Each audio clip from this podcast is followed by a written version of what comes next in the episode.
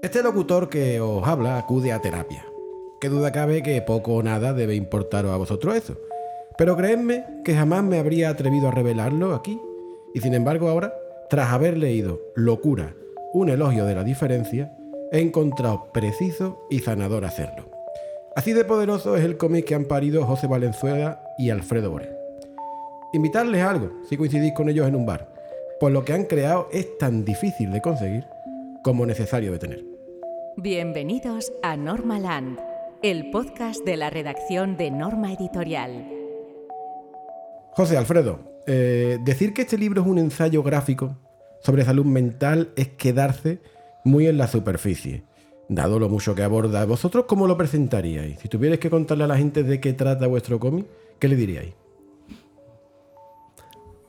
Pues eh, muy buena pregunta, Tocayo. La verdad es que no sabría ni, ni por dónde empezar. Yo, yo casi que empezaría, haría un breve resumen de la historia, ¿no? Un, día vi necesario, eh, consideré que, era, que estamos muy poco informados sobre cómo funciona la salud mental, los servicios de salud mental aquí en, España en concreto. Y, y, sentí esa necesidad de poder contarlo. Y, como el cómic creo que es un, una herramienta brutal a la hora de poder divulgar. Necesitaba un compañero de aventuras y, buscando precisamente a alguien que hubiera hecho cosas de, nivel en, lo que es relatar eh, la locura o distintos aspectos de la salud mental, encontré a Alfredo por el camino y bueno, la verdad es que estamos muy contentos porque estamos viendo que está gustando mucho y todavía no ha salido. Digamos entonces que se trata de un objetivo con marcaste y de suplir cierta carencia que notabais en la sociedad. O sea, que el, digamos, la salud mental era algo poco atendido que consecuentemente necesitaba ser más tenido en cuenta. Sí, bueno, de eso se encargó José, sobre todo la parte más de más divulgativa, más de investigación, eh, porque al final eh, en este TVO pues eh, es una narración que combina, bueno, una historia que, a la que José le fue dando forma eh, eh, también con, con, un montón de datos eh, relativos al tema de la salud mental, o sea que no es solo como una historia en la que sigues a los personajes y tratas sobre el tema, sino que además se, dan datos objetivos y, y, y, bueno, que creo que que, pues lo que decía antes José, ¿no? que es, una cosa que, se desconoce mucho, ¿no? y creo que es un material pues que está muy bien para, para empezar como a entrar en, eh, y a empezar a conocer más todo esto. ¿Y cómo fue el proceso de trabajo, Alfredo? ¿Te, ¿Ya cuando José contactó contigo ya tenía el guion listo o tenía la idea y disteis forma a la historia de manera conjunta? ¿Cómo ha sido, digamos, la gestación de Locura un elogio de la diferencia. Sí, bueno, es lo que os decía, ¿no? Eh, José ya hizo todo ese trabajo de investigación y al final pues también eh, eh, está como todo lo que, se, todo lo que trata el cómic ya, forma parte de, su campo de trabajo y tal. Y, luego también, obviamente, ya, había escrito un guion en el que luego cuando me lo pasó, pues le acabamos de dar un poco de, de forma, pero, pero vaya, el guion ya estaba escrito. Y, y, a partir de ahí pues eh, ya fue una cosa de empezar a ver eh, de, qué, de, qué, mejor manera, pues qué, qué, recursos gráficos y, qué, y a ver qué, cuál es la mejor forma ¿no? para materializar ese guion. Está protagonizado por vosotros. Vosotros sois los protagonistas de, este, de esta historia, de este cómic. Eh, ¿Qué os llevó a tomar aquella decisión? Bueno, yo prefiero decir que somos los narradores o los uh -huh. que acompañan realmente a los protagonistas, que son los profesionales, usuarios de, salud mental. El, la decisión de, que apareciéramos mmm, nos pareció bastante obvia en el sentido en el que queríamos de alguna manera uh, narrar en, visualmente eh, esta pequeña investigación que, que, realicé pues, yendo a visitar ¿no? a, esta, a, estas personas ¿no? a lo largo de, España o, obviamente online. Uh, pero creímos que podía ser interesante ¿no? este, el poner nos, nosotros ahí para de alguna manera eh, acompañar al lector, para que no se viera de golpe abrumado por, tanto por los datos como por, por los testimonios uh, y pudiera de alguna manera, pues como en las historias de Sherlock y Watson, donde se le explica a Watson, pero en realidad se le está explicando al lector para que entienda lo que sucede, pues nosotros de alguna manera también acompañamos a ese lector para que seamos nosotros quienes hacen esas preguntas que tal vez se está haciendo esa persona y, e ir acompañándolo durante ese proceso de, de aprendizaje. Claro, que eso lo hace mucho más cercano, ¿no? El hecho de que los autores formen parte de la narración, estén ahí, le da como más credibilidad, ¿no os parece?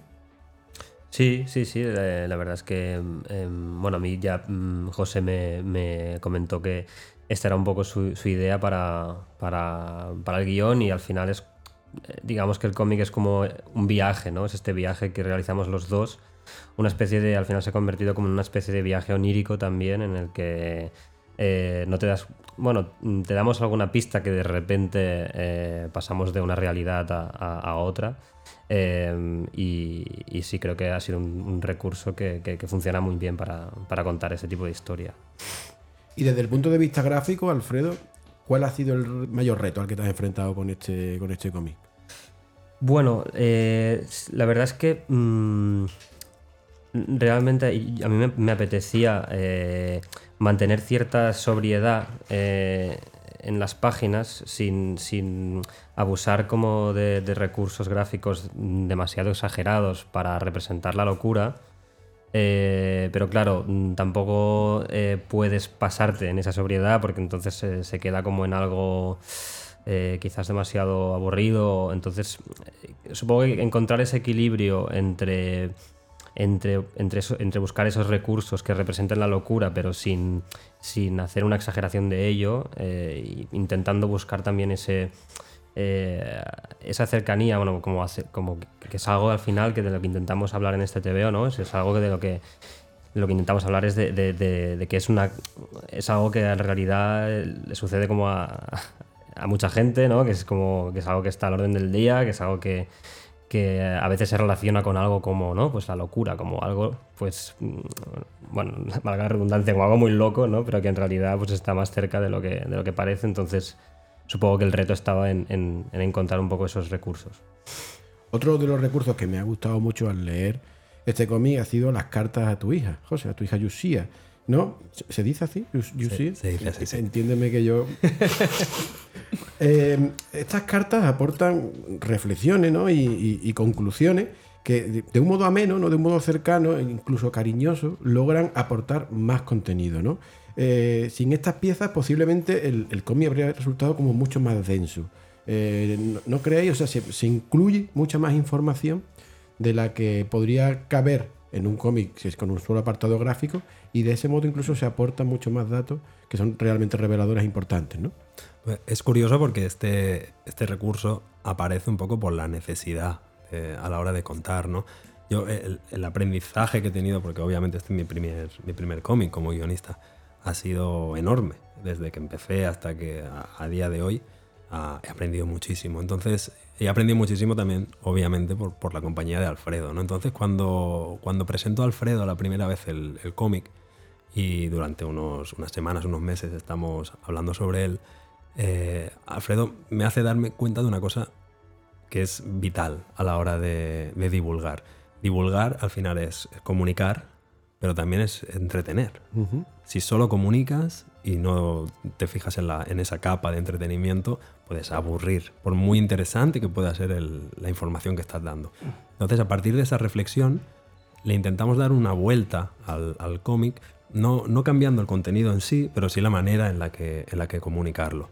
Entonces le, le dimos un mayor dinamismo, creo que lo hemos conseguido, a, la hora de crear unas escenas que no, son, no se quedan simplemente en conversaciones, eh, y cuando así sucede es porque creemos que precisamente es como tiene que entenderse esa escena. Pero claro, había mucha información que para crear ese dinamismo en las escenas, en las viñetas, quedaba fuera. Y considerábamos que de alguna manera era importante que la gente también supiera de eso. Entonces, yo, desde que soy padre, mi hija tiene cerca de cuatro años, mm, como que me ha surgido una necesidad aún más importante, porque yo siempre me ha gustado escribir, siempre me ha gustado comunicar, pero desde que soy padre tengo como, ya, ya es casi una obligación. Y, y pensando en la manera en la que poder plasmar eh, de alguna otra forma esa información que quedaba fuera, mm, pensaba es que en realidad a mí me gustaría que esto cuando mi hija sea mayor lo pueda, lo pueda leer y, y si le sirve de algo, eh, porque el llegado tal vez el momento, pues ella tenga algún problema en este ámbito, pues, pues realmente pueda ser una herramienta útil y, y considere que podía ser interesante.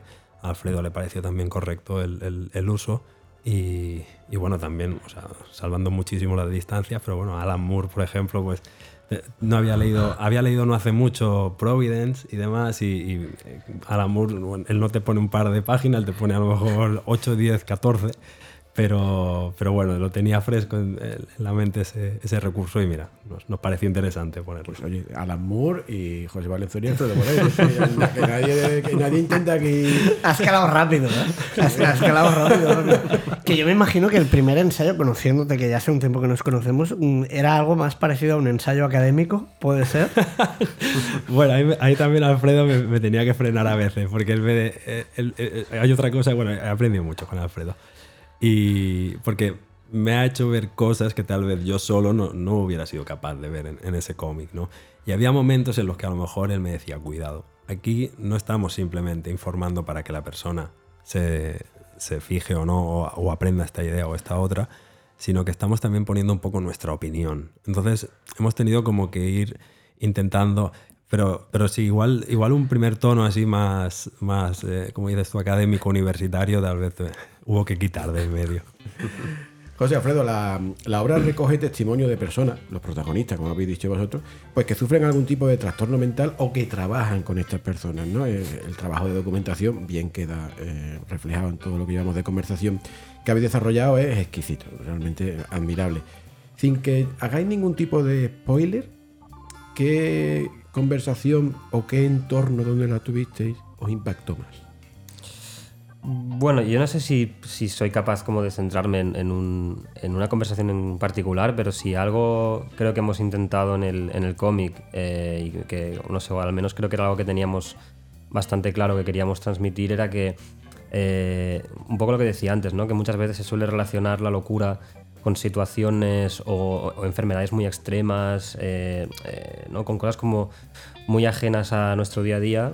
Y un poco este documento lo que pretende es eh, normalizar un poco todo esto, de darnos cuenta que es algo que está muy presente, que, eh, cada vez tenemos que intentar como abrirnos más a, más a ello, porque al final, eh, bueno, cada vez resulta más evidente que, que es un tema a tratar que muchas veces pues se esconde o no se habla tanto porque al final no ser algo tangible o algo pues entonces o que no se vea a simple vista pues como que lo puedes obviar pero no sé a mí al menos me gustaría que, leyendo este TVO pues pienses hostia pues igual eh, eh, pues igual eh, puedo sentirme como más tranquilo más cómodo más libre de comentar si si estoy pasando por una mala época o, o lo que sea no Eh, es decir, que al final mm, me parece muy interesante eh, re- recalcar esto, ¿no? que, no eh, necesariamente eh, hablar de salud mental significa hablar de trastornos mentales graves.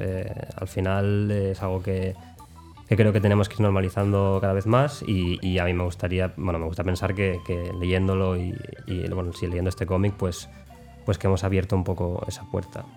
Yo doy fe, yo doy fe porque como decía, yo estoy yendo a terapia. O sea, y yo estoy totalmente de acuerdo en que se tiene que normalizar, porque somos muchos los que acudimos a psicólogos y no vamos por la calle pegando saltos ni, ni haciendo notar que.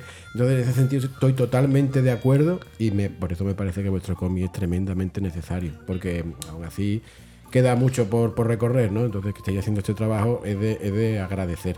Yo una de, la- de las conclusiones a las que he llegado con la lectura de vuestro cómic, y corregirme si, es incorrecta, es que eh, la medicina no es la mejor aliada para tratar estas dolencias. Y eso es algo que me ha chocado muchísimo. Y cuando he llegado a esta conclusión, incluso razonando, digo, pero es que es verdad. em, nunca antes me lo hubiese imaginado, pero después de ver los testimonios de estas personas y demás, dices, ostras, es que lleva toda la, toda la razón del mundo.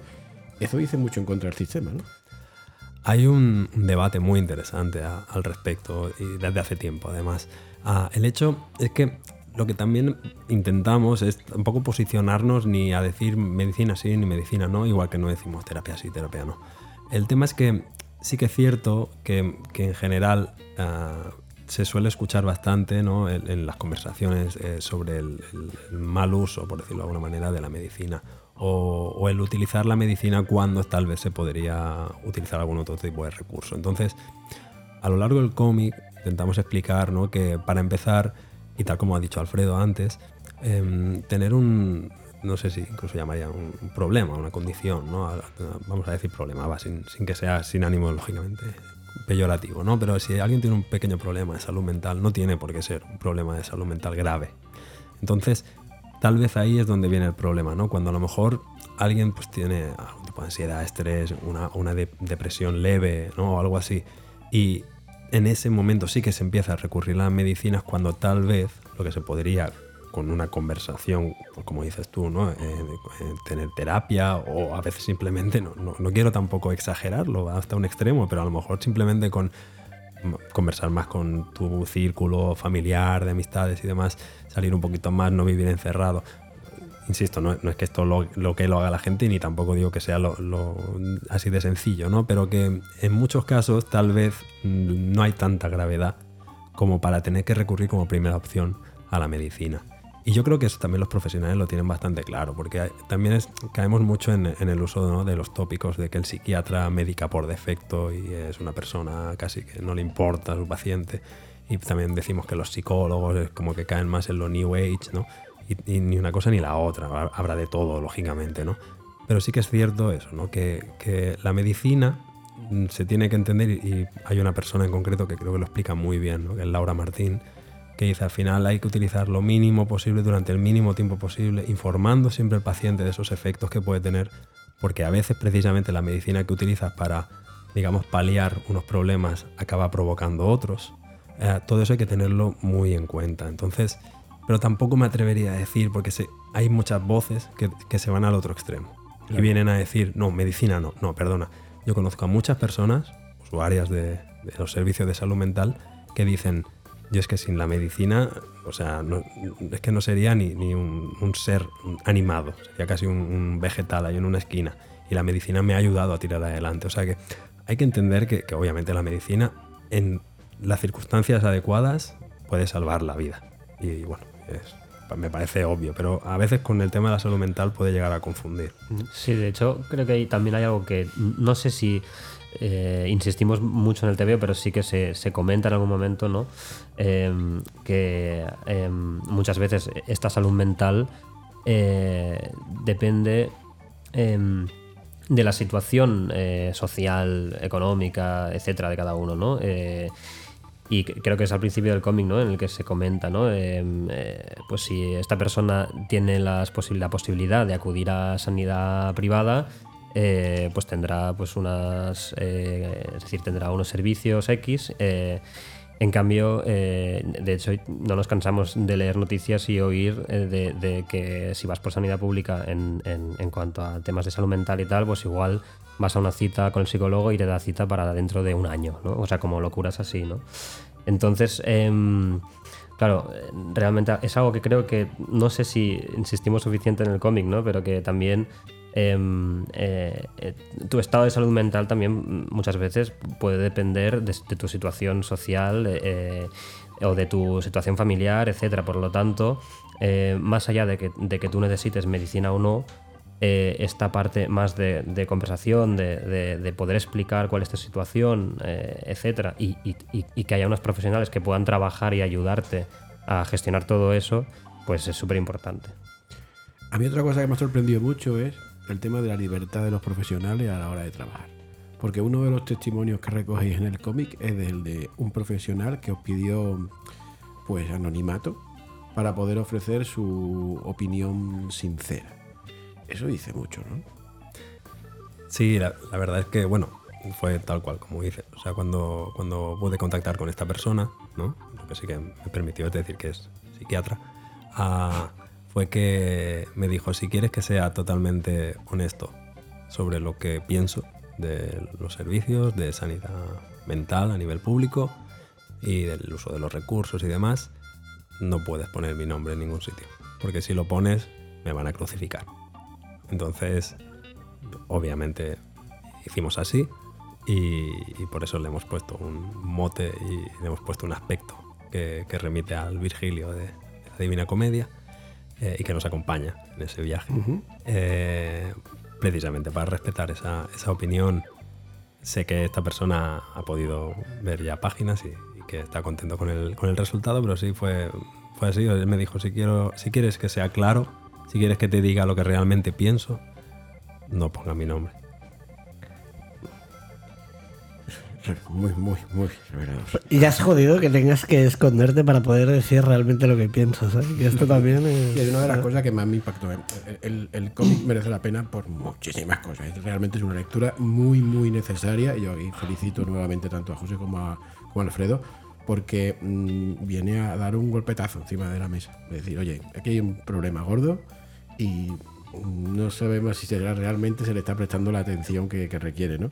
Porque todos coincidimos en que, en que debemos abandonar en- estigma, debemos abandonar prejuicios, pero eso se puede, eso es fácil conseguirlo, porque la teoría está muy bien, pero llevarlo a la práctica, eso no es tan sencillo. No, desde luego, no, no es sencillo. Yo creo que, eh, bueno, desde el principio eh, que empezamos a trabajar en el proyecto, sobre todo teníamos claro que lo que no, al final lo que no queríamos, no, en ningún momento teníamos la pretensión es de señalar con el dedo a, ningún sector, es decir, las cosas son como son eh, y, obviamente hay que trabajar para, para mejorarlas, pero quiero decir, al final lo más importante para nosotros creo que era pues lo que, lo que comentaba antes, ¿no? Intentar como al menos a priori, más allá de cuáles sean las posibles soluciones en cuanto a sanidad, etcétera, es eh, poder eh, cada vez hablar más abiertamente de ello, ¿no? Eh, pero más allá de esto, espera, es que tu pregunta iba, iba por... Por el tema de los estigmas y de los prejuicios, Sí, que sí. claro, todo el mundo estamos de acuerdo en que hay que abandonarlos, Exacto, pero sí. realmente llevar a la práctica algo así, Sí, sí, la verdad es que. Bueno, es que estamos muy acostumbrados a. eh, o sea, tanto en salud mental como en el. como cuando hablamos del físico en general de la gente. O sea, es como que em, tenemos esa tendencia, ¿no? Como al juicio y tal. Y, además, eh, todos, porque es una dinámica que, se, contagia.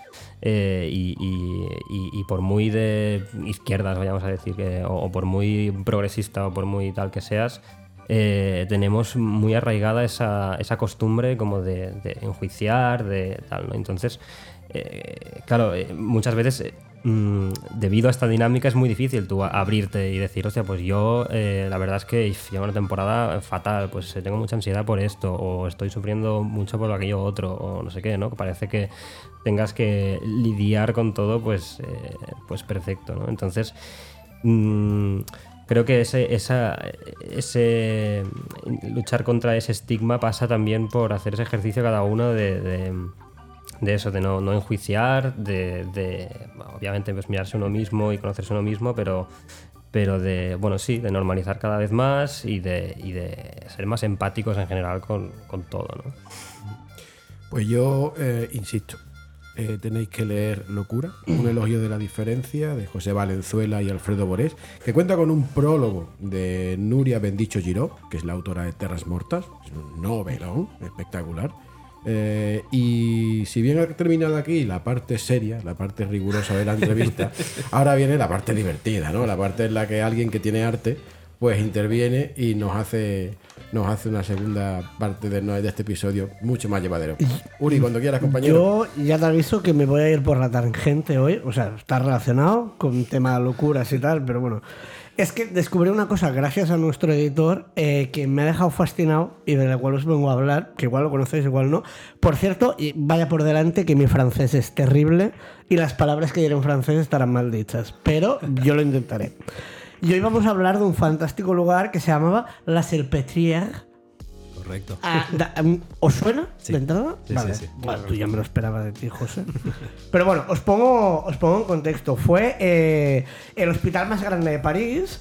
eh, y bueno, se, se ha hecho famoso, digamos, porque por su papel en, digamos, en el desarrollo de la psiquiatría moderna, porque tuvo una etapa, bueno, un poquito oscura, un poquito, un poquito raruna. Y vamos a ir por partes y lo ponemos todo en contexto. Bien, la Salpêtrière está ubicado en el extremo sureste de París y en sus orígenes era una fábrica de pólvora. En un hospital ni hostias.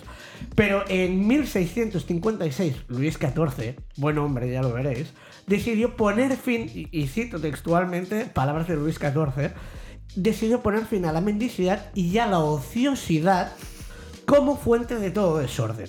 Eso era un despiporre, dijo, no puede ser. Y convirtió el lugar en uno de los establecimientos que formaba parte del Hospital General de París. Ya veis que Luis XIV era un hombre ordenado y limpio como Dios manda. Total, pero a partir de aquí eh, contó que todo va cuesta abajo y sin frenos. El edificio se destinó a alojar especialmente a mujeres que la sociedad francesa consideraba anormales. Vamos a ver qué eran personas anormales en aquella época. Era un sitio donde decían que se ofrecía tratamiento, pero no. Era básicamente donde metían a pacientes para que no molestasen.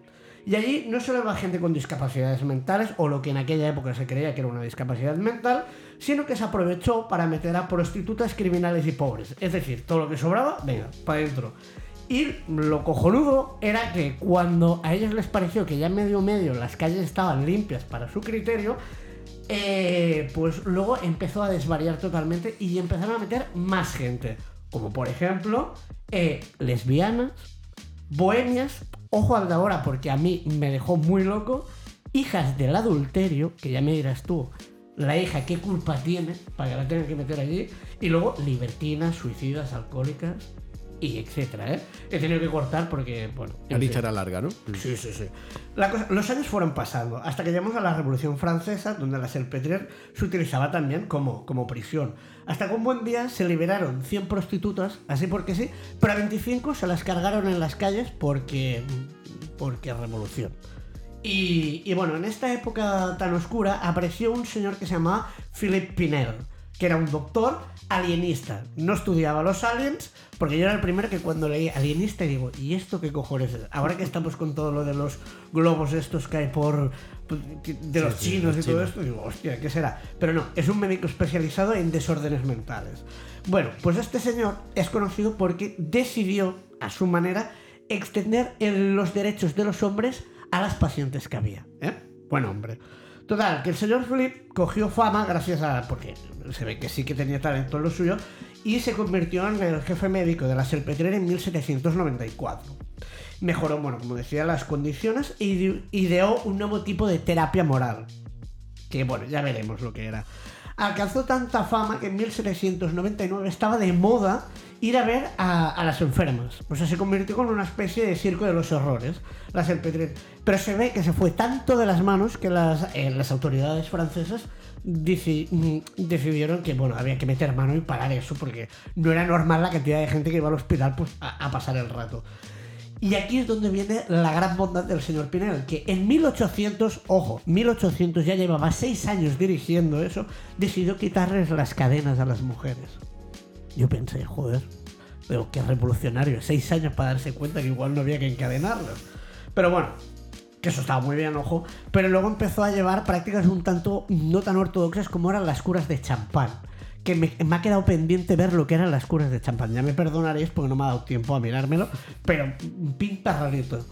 Y bueno, y ya para ir ya enfocando capaz al final, eh, hacia el final, ya me mezclo hasta el catalán, en 1862 asumió la dirección del hospital Jean-Marie Charcot, que era un neuropatólogo que convirtió la Salpêtrière en el mejor centro neurológico de todo el mundo.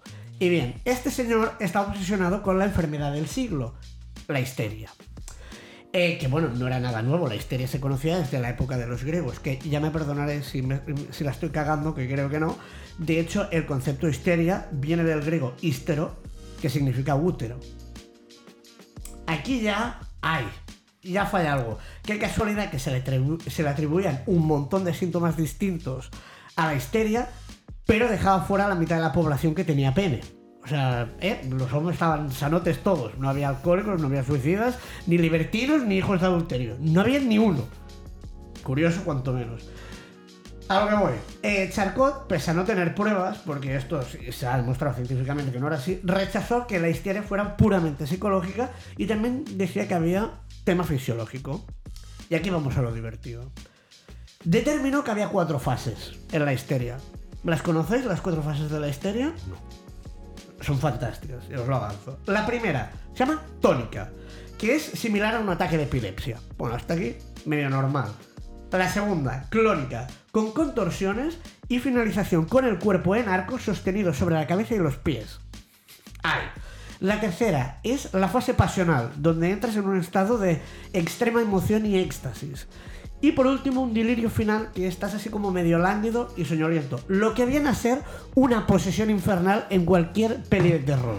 O sea, es- eh, eh, me encanta porque si, si miras las fases, en cualquier peli de terror son las mismas. O sea, yo no sé mm, por qué, pero esto ocurre.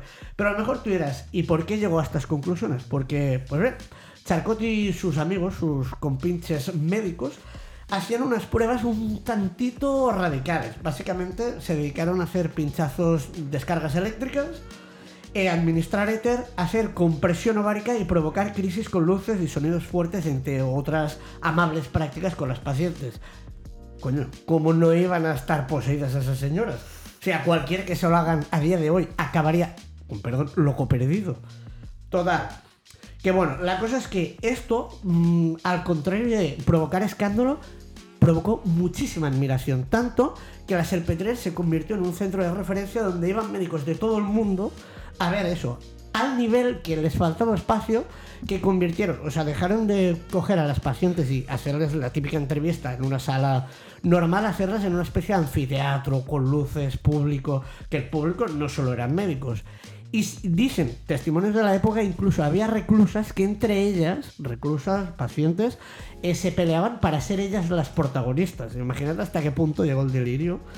Y bien, pasaron los años y a día de hoy sigue siendo un hospital, pero ya con prácticas normales. Y hasta aquí la historia muy resumida en la Serpetrier. Afortunadamente, con prácticas normales. ¿Conocíais la historia vosotros? No, yo la verdad es que no, tú sí, ¿no, José? Sí, sí, la verdad es que sí, porque también, bueno, antes de, de este cómic también estuve escribiendo un, un- un pequeño ensayo sobre cine y locura, precisamente, es mi tema favorito. Y, y hay alguna película donde se habla, Sí, en este caso, de. Bedlam, que es en, en el Reino Unido, pero es exactamente era el mismo tipo de uso, es decir, lo utilizaban como un circo para, para la gente con dinero que tenía ganas de entretenerse e ir a ver y pagaban unos, nada, unas moneditas y, y veían cómo pues estaban estas Bueno, personas. hasta qué punto no se había hecho esto con la gente que tenía deformidades, Correcto. enanismo, con, bueno, con todo lo que eran rarezas, ¿no? Efectivamente. Pues Alfredo Boré, José Valenzuela, muchísimas gracias por vuestro tiempo y enhorabuena por el tebeazo que os habéis marcado. Muchas gracias. Tan bueno en calidad como necesario socialmente.